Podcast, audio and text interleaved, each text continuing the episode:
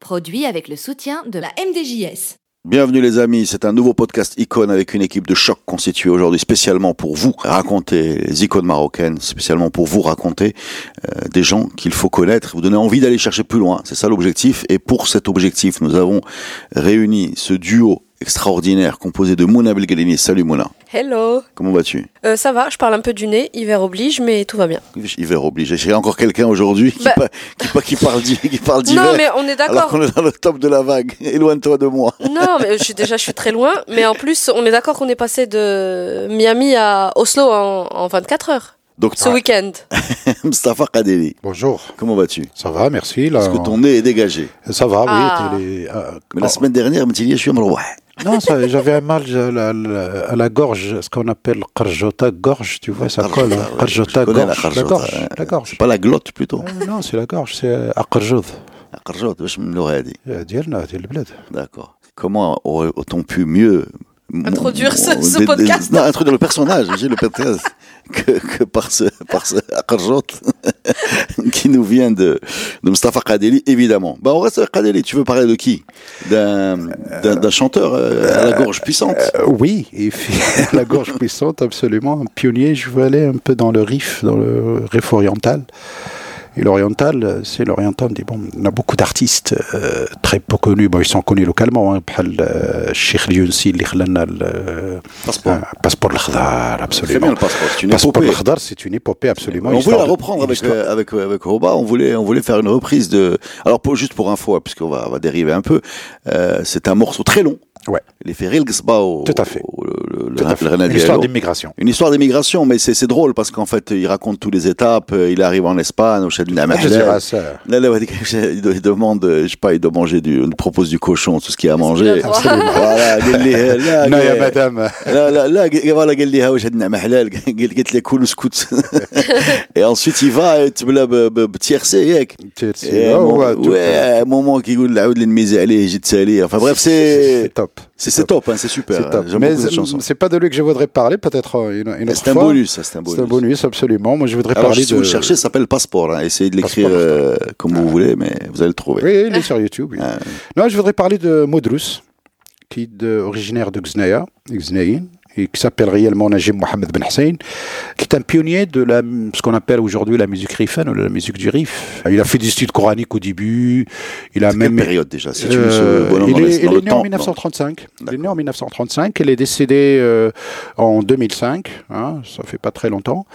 Et euh, au début, il a fait des études coraniques et puis il a été euh, fqih un peu dans une mosquée. Il a immigré en Algérie en 1948 en Oranie. C'est une tradition un peu dans l'oriental et dans le Rif d'aller chercher du travail par là-bas. eh ben oui Et déjà, il jouait de l'Gsba, euh, Taranimt. Et puis là-bas, il, euh, il s'enquiquine avec les artistes. Euh, un peu d'Algérie, des noms très euh, connus. Hein. Je vais citer Sheikh Hamada, Abdelmoula, Rabh Driassa, euh, Nora, avec laquelle il a travaillé, un morceau qui est très connu, Yabn Sidi, Yabn Khouya. donc là il est Khouya. instrumentiste chez la Bahdriassa et compagnie Oui, oui, il a joué avec eux. Il a même écrit ce morceau pour Nora Yassidi Yahouya, qu'il a rechanté en tamazir, tamis Sidi, euh, Bed Santayi.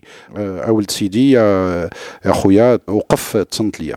Ou même avec Tahmal Harashi, apparemment, il a euh, joué.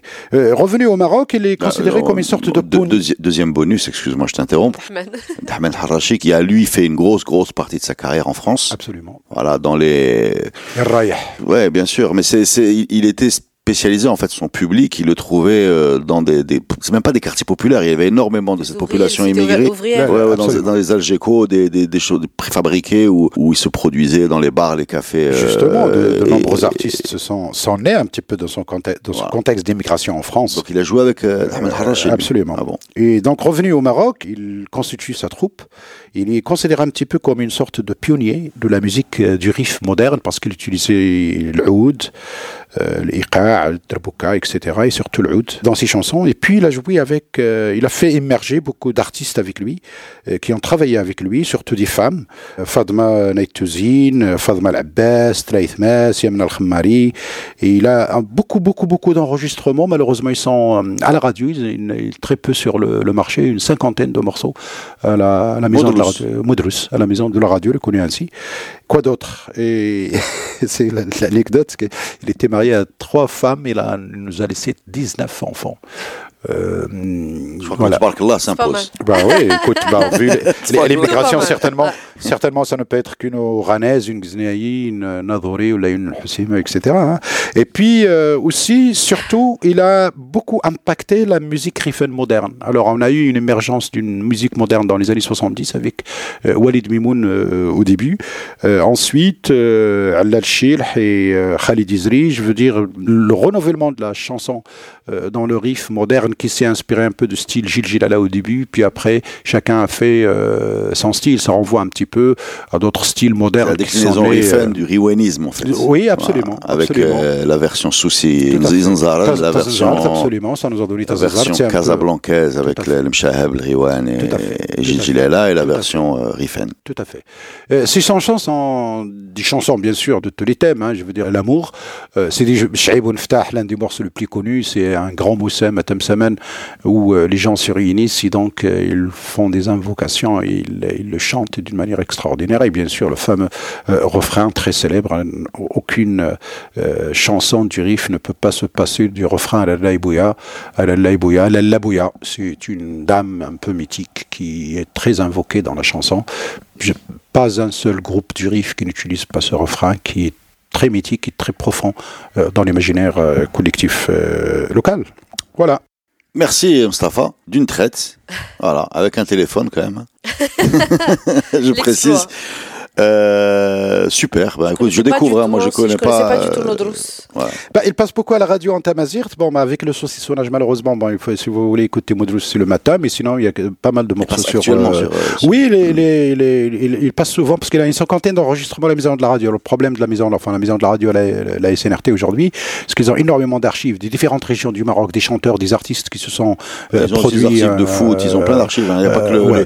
Et, et ça dort, ça dort alors que ça peut euh, être mis en ligne, euh, numérisé, mis en ligne, même en, mis en vente comme des collections, euh, parce que ce que font les radios un peu dans le monde. Ouais, mais c'est un service malheureusement- public en fait, c'est un service Oui, public. malheureusement, ces archives voilà, euh, c'est l'État, quoi. Là, si tout euh, existe encore, parce que paraît-il, il y a une- des disparus. Question subsidiaire. On a aujourd'hui des chaînes mazirophones de radio.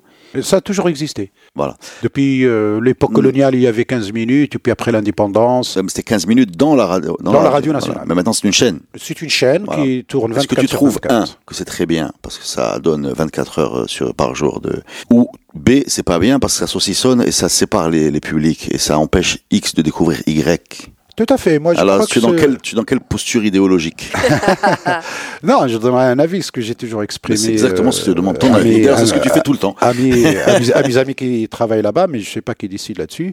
Parce que depuis l'époque où le, le regretté le Manjra a pris la direction de la radio au début des années 60, on a augmenté le taux horaire. Au début, c'était trois heures par euh, ce qu'ils appellent dialecte, la hajat.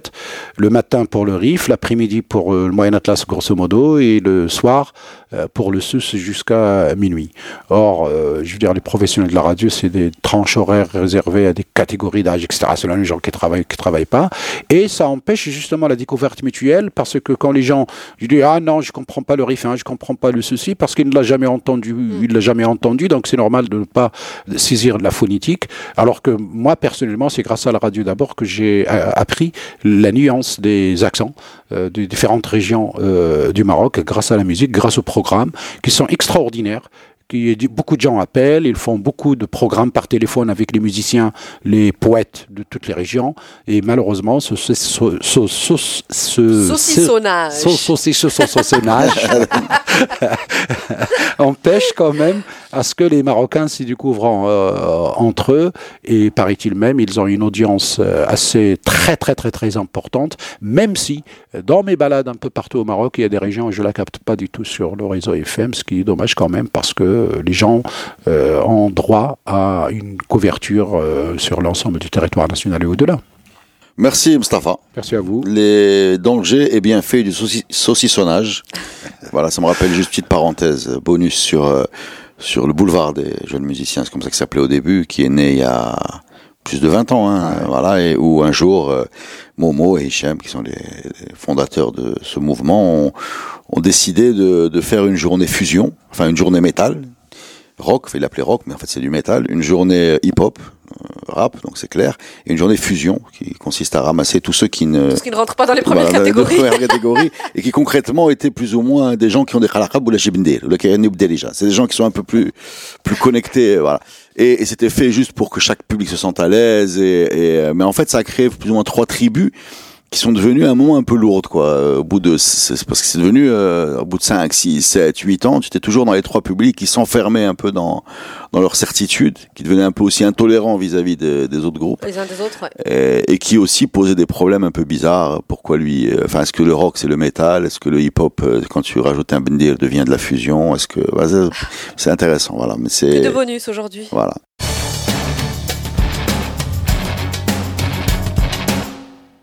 Et je me tourne naturellement dans un mouvement souple, Mais reste loin.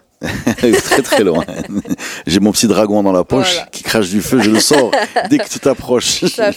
Que veux-tu nous dire? Je veux vous parler d'une euh, dame dont le visage est, est vraiment euh, extraordinaire et une dame qui a marqué aussi le cinéma euh, marocain qui est Raouia. Alors Raouia c'est son surnom parce que son vrai nom c'est Fatima. Alors je suis pas sûre wesh Harandi ou la Harandi, j'ai envie de dire Harandi, mais si je si j'écorche son nom, euh, j'espère qu'elle ne m'en tiendra Mustafa. pas rigueur.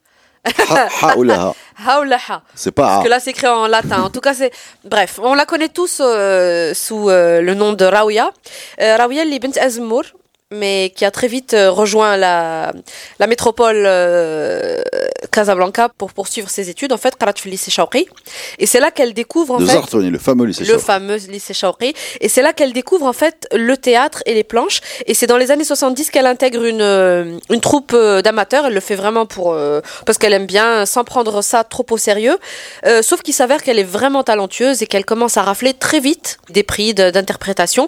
Ce qui va la pousser en fait à... Béni envie- soit le temps où, On où- pouvait où- où- passer où- où- du lycée au... ouais, où le théâtre venait se proposer à vous pour éventuellement ouvrir une porte dans votre vie alors que vous n'y aviez point toqué. Exactement. C'est vraiment, le- c'est vraiment le, le cas parce que euh, elle passe donc de petits. euh, Petites apparitions dans le théâtre amateur à une ambition plus grande, donc elle va suivre un stage de formation théâtrale et elle intègre juste après la troupe, euh, là ça fait elle est plus dans le théâtre amateur, la troupe Le Petit Masque et un peu plus tard la troupe euh, Ma'moura. Alors souvent, euh, en tout cas les, les fois où j'ai été euh, dans ce podcast Icône, on a souvent cité euh, Taïb et encore une fois, c'est quelqu'un qui a euh, travaillé à ses côtés. Elle a, euh, elle a travaillé aux côtés de Taïb Sderi et de Taïb Lelj aussi. Va-t-on réussir l'exploit de parler de Taïb C'est-à-dire qu'à tous les podcasts sans jamais lui consacrer son, le sien. C'est quand même fou cette histoire. Non, il va falloir y, y remédier. En tout cas, voilà, le théâtre, c'est son dada au début, avant de découvrir dans les euh, années 90 mi-90 le cinéma. Alors c'est le réalisateur Mohamed Labazi qui va la découvrir, qui va lui offrir un rôle. Et en fait, ça va être le début euh, de Raouia au cinéma. Et, euh, réalisateur. Oui, ouais. Pas mal. Ouais. et, euh, et depuis, euh, c'est bon, c'est la Raouia qu'on connaît. Puis c'est vrai que c'est un personnage très. En tout cas, moi, j'aime beaucoup euh, cette dame pour plusieurs raisons. Euh, D'abord, c'est pas quelqu'un qu'on voit beaucoup. C'est pas quelqu'un qui est très invité, qui est très présent dans le champ médiatique.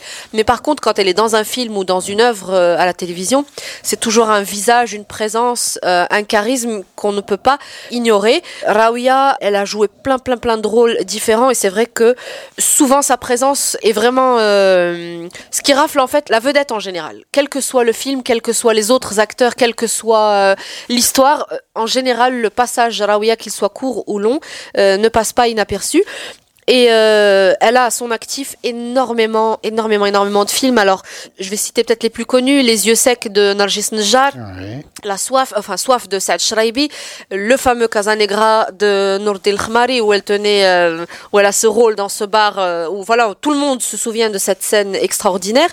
Elle a joué avec Gilali Farhati, elle a joué avec Leila Marrakchi dans Rock de Casbah, aux côtés de Omar Sharif. Bref, vraiment une très très longue carrière et elle a joué avec tous ces cinéastes marocains, mais elle a aussi dans sa filmographie une assez longue liste de films euh, étrangers dans lesquels elle s'est illustrée. Illustrée, pardon, il y a Now Ladies and Gentlemen de Claude Lelouch, euh, Jean de Hugues Martin, euh, elle a joué dans Des Hommes et des Dieux ou encore Les Moines de Xavier Beauvois. Euh, Bref, un long, long, long CV et, et une carrière absolument exemplaire. Quelqu'un de très, euh, très discret, mais en même temps très charismatique, très, euh, je sais pas, ic- iconique, j'ai envie de dire. Vraiment, pour moi, c'est une icône. Même quand on ne connaît pas forcément son parcours euh, artistique, ne serait-ce que cette prestance, ce visage, cette, cette ouais, c'est une gueule, quoi. voilà.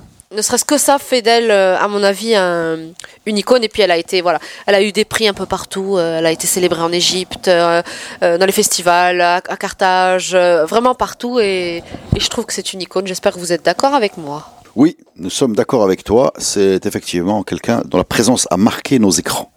Voilà. Exactement. Très belle découverte pour moi en tout cas. Comment? Très belle découverte pour moi en tout cas. Merci beaucoup. Ah, peu oui, elle est, extraordinaire. Ouais, ouais, c'est mérité, c'est mérité. Et je suis quand même bien un petit peu vexé que tu aies oublié sa plus grande œuvre. Non, je l'ai pas oublié. Je, voulais que tu nous offres ce bonus. J'étais sûre que tu allais en parler.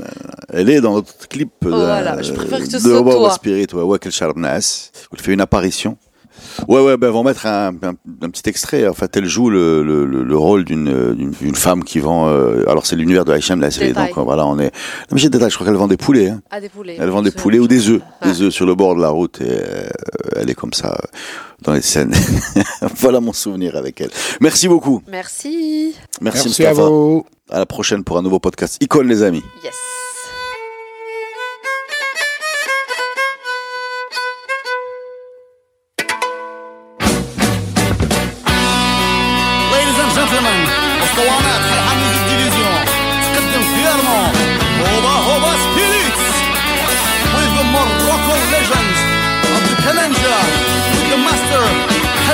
Champion of the world of the Jarrah style.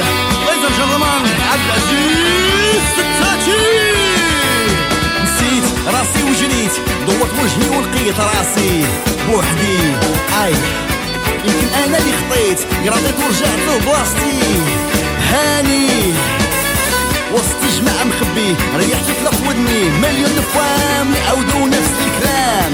كبار وصغار فيهم فورماطين دماغهم. الحمد لله ما تكلناش عليهم.